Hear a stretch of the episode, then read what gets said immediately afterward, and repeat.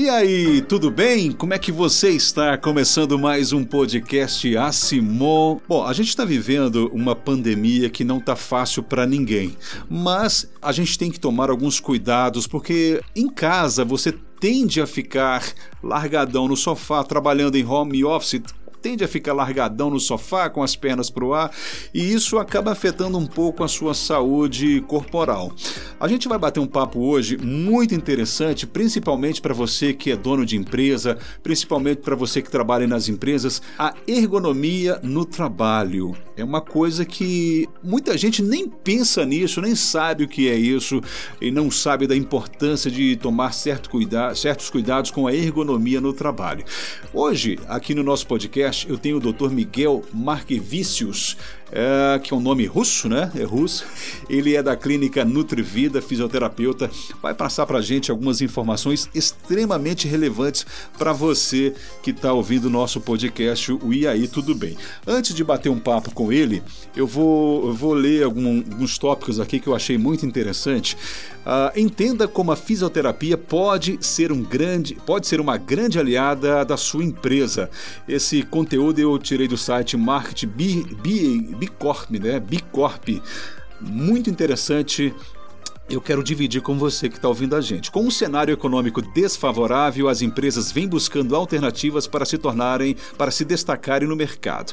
O investimento em bem-estar corporativo, por exemplo, é uma estratégia que vem sendo adotada por empresas de sucesso, com um grande retorno comprovado. Essa valorização dos colaboradores interfere diretamente na sua motivação e produtividade, sendo inúmeros os benefícios tanto para eles quanto para a sua empresa. Inclusive, a gente falou num podcast anterior aqui sobre empresas modernas, a gente tocou bem nesse assunto aqui de, de investimento no colaborador. Isso foi um podcast bem acessado, bem ouvido, e a gente falou sobre isso. O desenvolvimento de programas de fisioterapia dentro das empresas contribui muito nessa promoção do bem-estar. Quer entender como? Acompanhe esse artigo que a gente vai falar aqui hoje é, com o Dr. Miguel e vai ser muito bom para você. Mas o que é a fisioterapia laboral? A fisioterapia laboral acontece dentro da empresa e é implementada por fisioterapeutas especialistas em fisioterapia do trabalho e ergonomia. Segundo Nivalda Marques Roberta de Azevedo, autora do livro Fisioterapia nas Empresas, ela objetiva executar dois tipos de ações relacionadas aos problemas osteomusculares.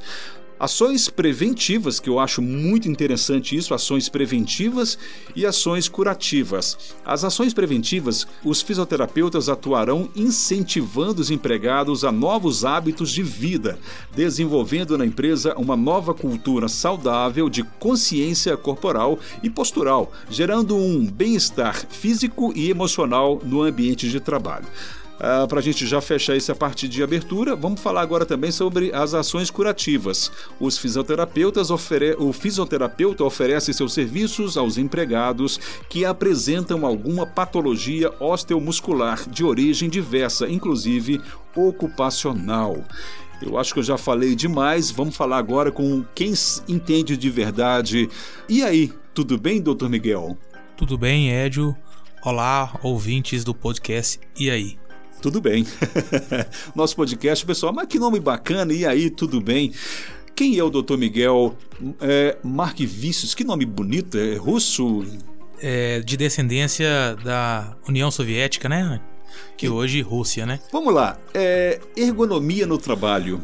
Estávamos conversando aqui em off da importância de se ter cuidados com essa parte. O que é ergonomia no trabalho? O que você tem a dizer para a gente sobre isso? É, então, pessoal, quando a gente fala de ergonomia, a gente busca entender a relação homem e o seu trabalho. Né? Porque sempre que a gente adapta o trabalho ao homem, a gente impõe ele a risco tanto de saúde quanto segurança.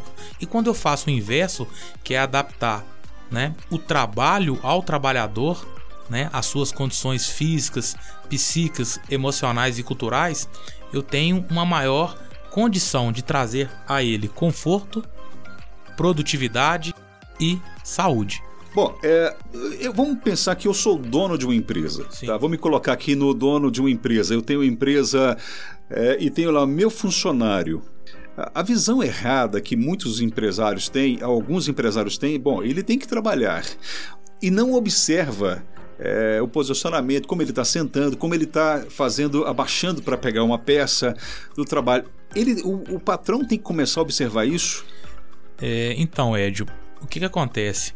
Quando a gente fala de ergonomia no trabalho, a gente tem dois quesitos, né? Primeiro é o quesito legal, porque a gente tem as INRs, né, que são normas regulamentadoras do Ministério do Trabalho, e uma delas é a 17, que fala especificamente de ergonomia, no qual ela divide em três grandes grupos de pós de trabalho: as pessoas que trabalham levantando, transportando ou manuseando algum tipo de carga, elas têm algumas recomendações específicas, as pessoas que trabalham sentada que também tem que ter seu posto de trabalho adequado às suas condições psicofisiológicas e as pessoas que trabalham de forma né, em pé interrupta. A partir daí, a gente tem algumas diretrizes que a gente tem que seguir. Mas não só essas diretrizes, a gente tem que pensar né, em salvaguardar a saúde do nosso trabalhador. Pensando muito bem, eu falo isso né, constante, que a gente está passando aí principalmente pela reforma trabalhista, né? Pensa-se que nós vamos trabalhar mais tempo. E para a gente trabalhar mais tempo, a gente vai precisar do nosso corpo funcionando melhor. E é a partir dessas medidas preventivas, principalmente que são iniciadas na, no início da jornada de trabalho, que estima-se hoje que a gente vai trabalhar no mínimo 40 anos, o corpo tem que estar tá em dia, né? Aquela velha frase: não importa o ano de fabricação, mas sim o estado de conservação. Fantástico, fantástica frase. É, isso para ilustrar, é, às vezes o cara tem um carro novo, mas usa absurdamente sem as devidas precauções, de repente tem um carro mais velho que está em muito melhor estado de conservação. Perfeita, perfeita colocação. Bom, mas voltando aqui, é, eu me pondo no lugar do empresário. O que eu devo fazer? Bom, eu comecei, eu me toquei agora que eu tenho que fazer alguma coisa. O que eu tenho que fazer? Então, a primeira coisa, né, que pode ser levantada é você começar a observar se existe, né, uma queixa comum de trabalhadores de determinado setor ou de determinada atividade, ou se está existindo um número grande de absenteísmo ou de afastamento. Isso que a gente chama de sinal de alerta vermelho, ou seja, a gente precisa tomar medidas para agora, porque, ou seja, não está tendo uma boa relação entre o trabalho e o trabalhador. E também sempre aquelas conversas aí de corredor, né, de café, de almoço, o cara chega, põe a mão na coluna, põe a mão no pescoço, fala: "Nossa, eu não aguento ficar mais naquela cadeira. Nossa, toda vez que eu vou pegar determinada coisa, meu ombro dói". Também já é indícios, né, que não está tendo uma boa relação entre o trabalho e o trabalhador.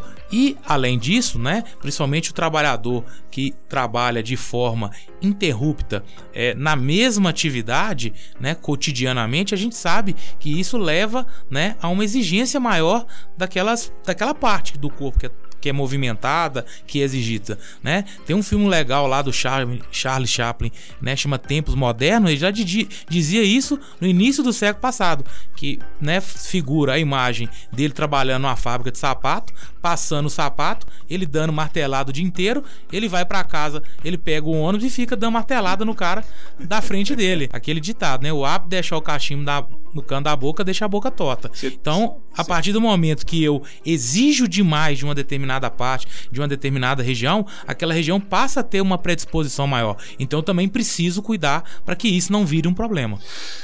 Bom, é, você falou uma coisa aí, é a questão do afastamento, né? Vamos ler um tópico aqui: a fisioterapia como aliada na diminuição de afastamentos. Os colaboradores chegam a passar até 10 horas diárias no ambiente de trabalho, sob estresse, atividade mental excessiva e em ritmo de trabalho intenso. Logo começam a aparecer dores, distúrbios emocionais como ansiedade e depressão, quadros infecciosos, dentre outros. É, José Ronaldo Veronese, que é fisioterapeuta, ele cita o seguinte: os afastamentos do trabalho estarão relacion, estão relacionados diretamente, em sua maioria, cerca de 90%, com a questão da postura e dos demais agentes agressores do próprio ambiente laboral. O cara, o patrão tem que entender que essa postura, essa observação, isso é bom para ele, né? É, isso rende, vamos, vamos falar tanto da parte de saúde, segurança, produtividade. Sim. Né? Sim. E e lucratividade, né? Porque se você tem um determinado setor onde você tem uma rotatividade grande, até aquele trabalhador adaptar, pegar o ritmo, pegar o funcionamento, às vezes ele já vai estar tá machucando de novo. Perfeito. Né? Uhum. É, e a gente vale lembrar um fato que ainda é muito negligenciado, que é o seguinte: a dor lombar, né, a dor na coluna, ela é a maior causadora de afastamento do mundo. Então, né, a gente sabe que hoje, se você pegar estatisticamente, o que mais causa né, afastamento no trabalho hoje? Dor lombar. E eu não sabia disso. E se você buscar esse dado na OMS, Organização Mundial de Saúde, estima-se que 80% da população mundial, eu estou falando 80% da população do mundo, pessoal, vai algum dia ter crise de dor na coluna e que desses, né, 80 60 a 70 vão ter recidiva. Então, quantos milhões de pessoas irão ter dores e crises e que muitas podem sim estar relacionadas ao trabalho, à postura, ao equipamento, à máquina. E não só isso, né? A gente não pode só pensar também na, na, cadeira que o cara trabalha, na mesa que o cara trabalha, tudo mais. Porque a pandemia mostrou outro dado muito interessante, Ed, que eu havia comentado contigo. Né? A gente tem o Google Trends, que é o sistema que avalia o que é mais procurado no Google.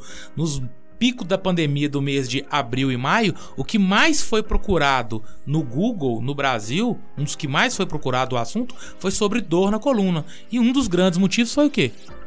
O trabalho em home office, Sim. a inatividade, o estresse, a pressão social, a incerteza que todos nós estávamos vivendo ali. Então a gente também, quando a gente fala hoje, né, de problema músculo-esquelético, principalmente no trabalho, a gente não pode só pensar no lado físico, a gente tem que pensar também no lado psicossocial, emocional, o tanto que aquilo uhum. impacta na vida dele e vice-versa. Então a gente tem que avaliar, né, o trabalhador num contexto geral. Ô, doutor, quais são os, eh, os benefícios da fisioterapia no ambiente laboral? Então, uh, o primeiro benefício, né, quando você tem um profissional né, da área de ergonomia na qual vai a sua empresa prestar alguma consultoria, né, alguma análise, a primeira coisa é ele vai avaliar os postos de trabalho, as condições de trabalho, para ver se aquela condição expõe algum risco de saúde e segurança e correlacionar se aquilo tem relação ou não a histórico de lesões passadas do trabalhador ou a queixas atuais. Dessa forma, diminuindo as incapacidades e as lesões. Pois é, eu vou citar alguns aqui também, que esses benefícios que eu achei interessante nesse texto. É, dos benefícios: fortalecimento do sistema osteomuscular, alívio de dores, prevenção de desconfortos ou queixas músculo-esqueléticas, como você disse, decorrentes das atividades laborais, tratamento fisioterapêutico, né? E outras vantagens. Também está aliada à redução de acidente de trabalho, é, essa ergonomia no trabalho? Sim, de, de certa forma, né? De forma direta e indireta, sim. Se eu tenho um trabalhador que trabalha com muita dor, com muita limitação, ele tá mais propenso, né, a se acidentar.